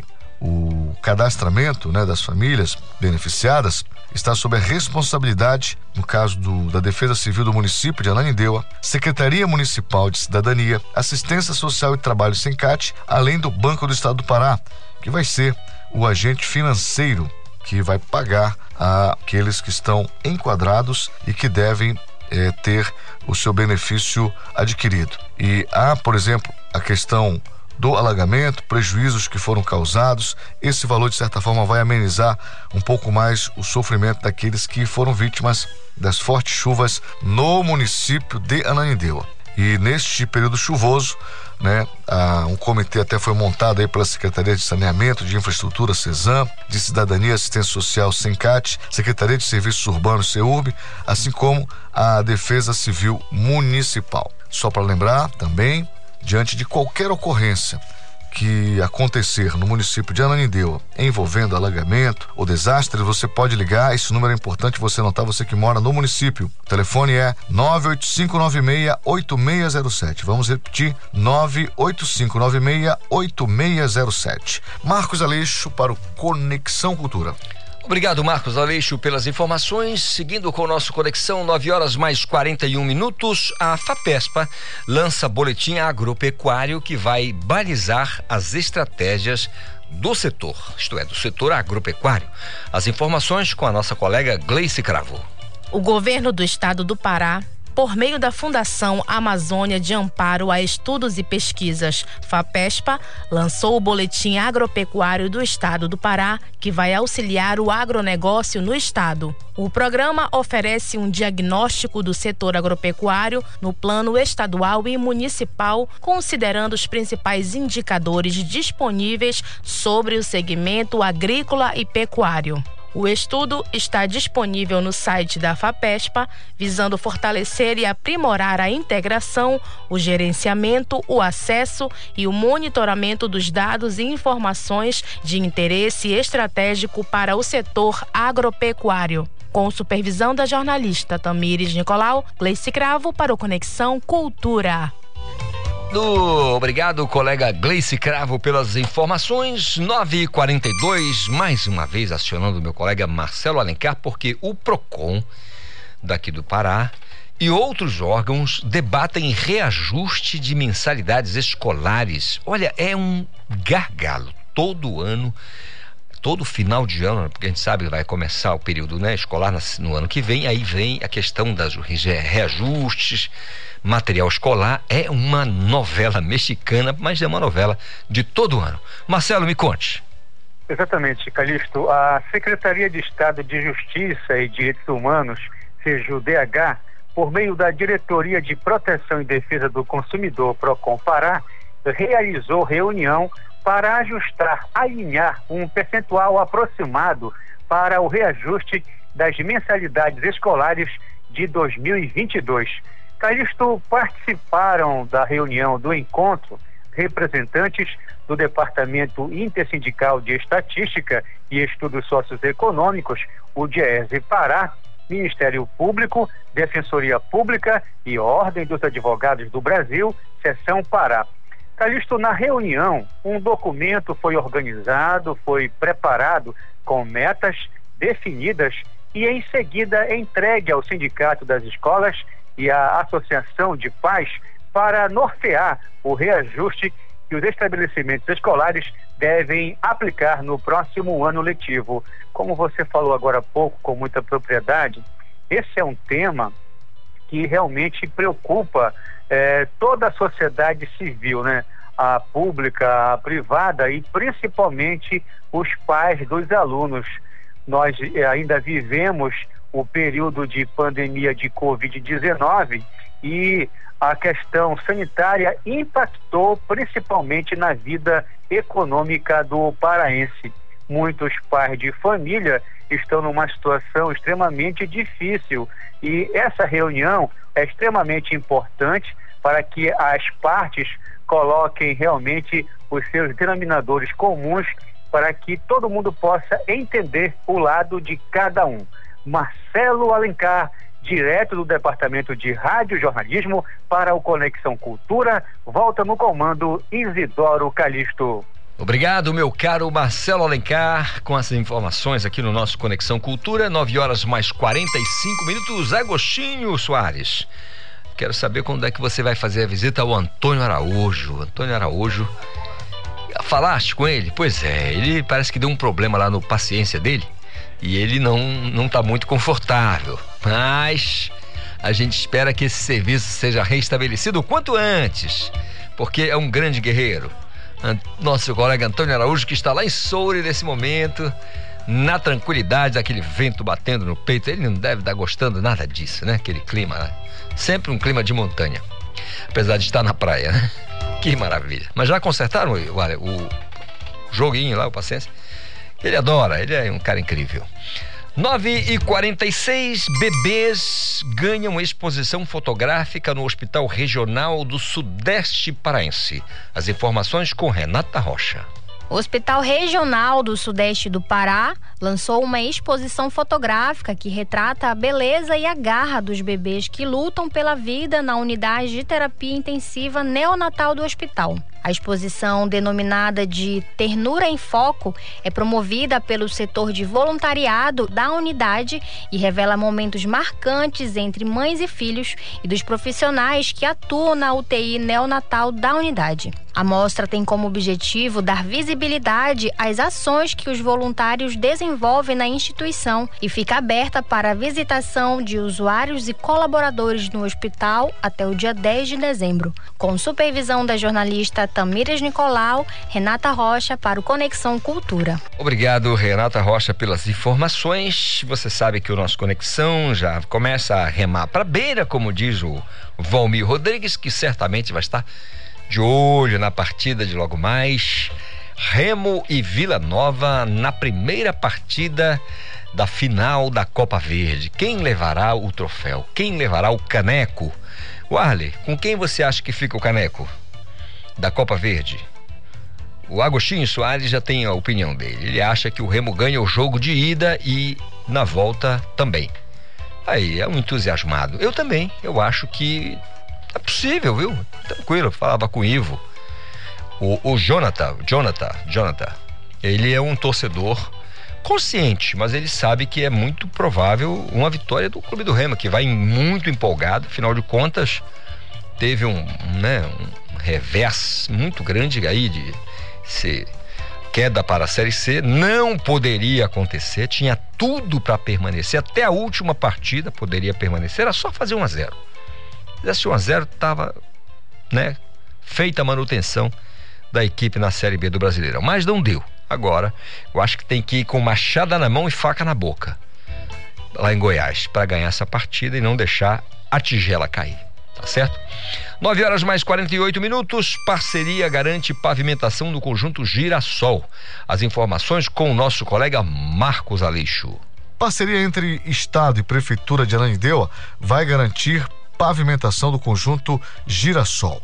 O governador Helder Barbalho participou na última segunda-feira da assinatura da ordem de serviço que autoriza o início das obras de pavimentação asfáltica do conjunto Girassol no bairro de Águas Brancas, município de Ananindeua, aqui na região metropolitana. O projeto eh, de infraestrutura urbana vai prever aí 40 vias que vão receber os serviços beneficiando centenas de moradores. As obras fazem parte de um convênio firmado entre o governo do Pará e a prefeitura de Ananindeua. O projeto conta com recursos do estado e vai garantir mais infraestrutura urbana, mobilidade e qualidade de vida à população local.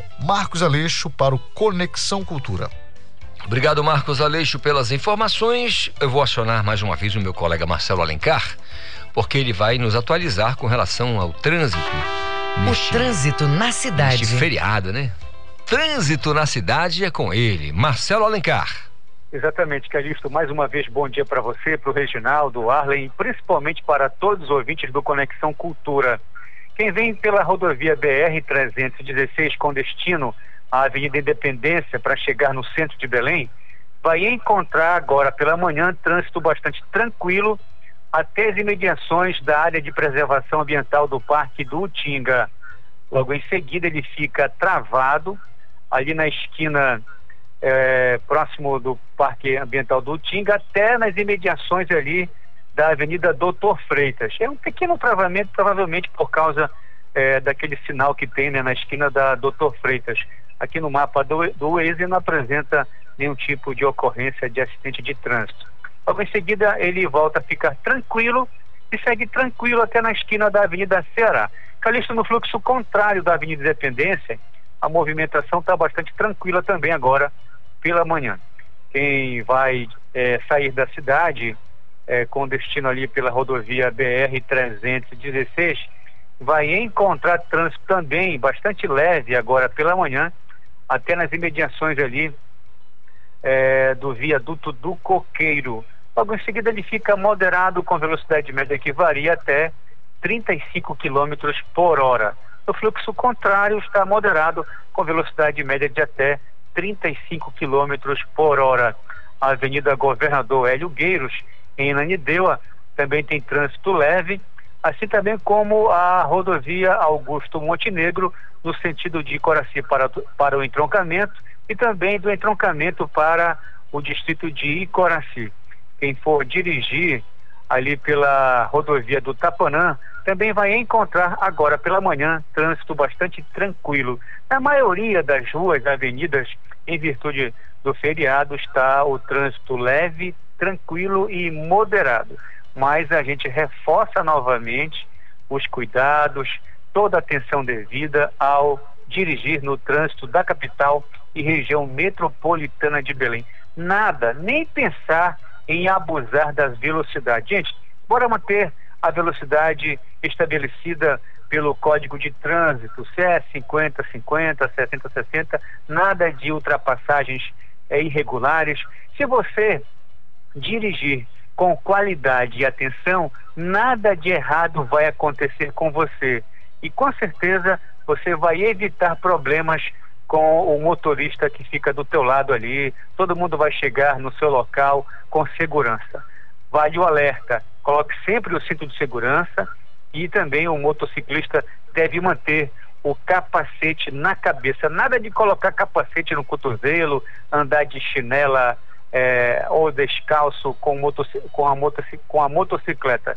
Sempre andar calçado, andar trajado adequadamente para você fazer uma viagem com segurança. Marcelo Alencar, direto do Departamento de Rádio Jornalismo para o Conexão Cultura, volta no comando Isidoro Calixto. Obrigado, Marcelo Alencar, pelas informações. Está aí as últimas do trânsito nas ruas e avenidas da, da Grande Belém. Daqui a pouquinho, pintando Rosana. Rosana está chegando aqui vai ficar na sua boa e bela companhia depois do Conexão. 9 horas mais 53 minutos. Como é feriado, tem um horário diferenciado no atendimento ali no Emopa. Pessoal que quer fazer a doação de sangue é muito importante doar. A gente sabe que nós não, não, temos aí um cenário muito legal com relação ao estoque de sangue, né? E todas as campanhas aqui nós apoiamos, divulgamos, falando sempre com o pessoal lá da, da gerência de captação do Emopa, porque a gente sabe da importância que é a doação de sangue. Portanto, o Marcos Aleixo vai falar pra gente desse horário diferenciado eh, do Emopa. Emopa comunica funcionamento das unidades neste feriado, dia 8. Veja como vai ficar o funcionamento da coleta de sangue da Fundação Emopa neste feriado. Em Belém, abrirá a sede e a unidade de coleta Castanheira das 7h30 às 5h30 da tarde a unidade de coleta Pátio Belém não vai funcionar. Hemocentros de Marabá e Castanhal vão abrir para coleta de sangue em horário normal, de 7 a 1 da tarde. Os hemonúcleos de Altamira e Capanema também vão atender para coleta de sangue das 7 ao meio-dia e 30. Já os municípios de Abaetetuba, Redenção, Santarém e Tucuri não vão funcionar no feriado, voltando ao atendimento normal na quinta-feira, dia 9. Marcos Aleixo para o Conexão Cultura. Conexão Cultura na 93,7.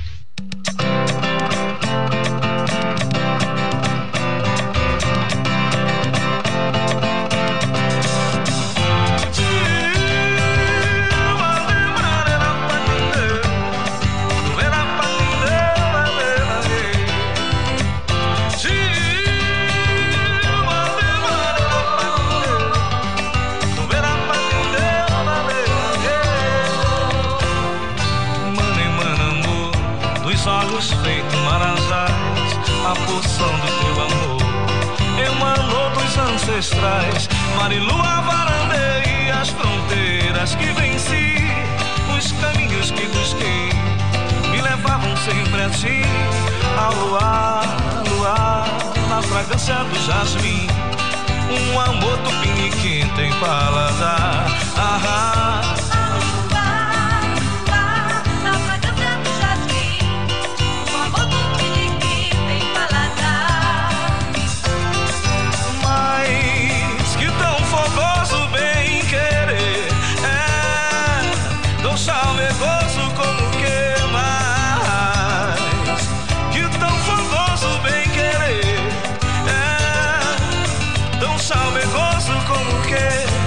Ah, ah. fragrância do jasmim, um amor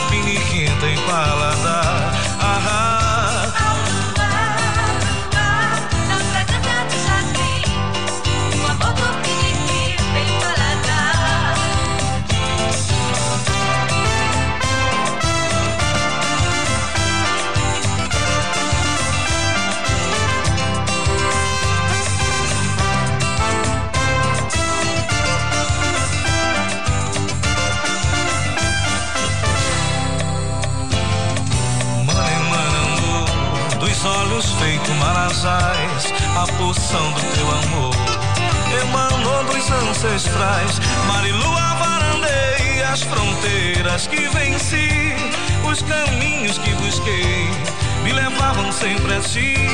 Ao luar, luar, na fragrância do jasmim, um amor tupiniquim tem paladar.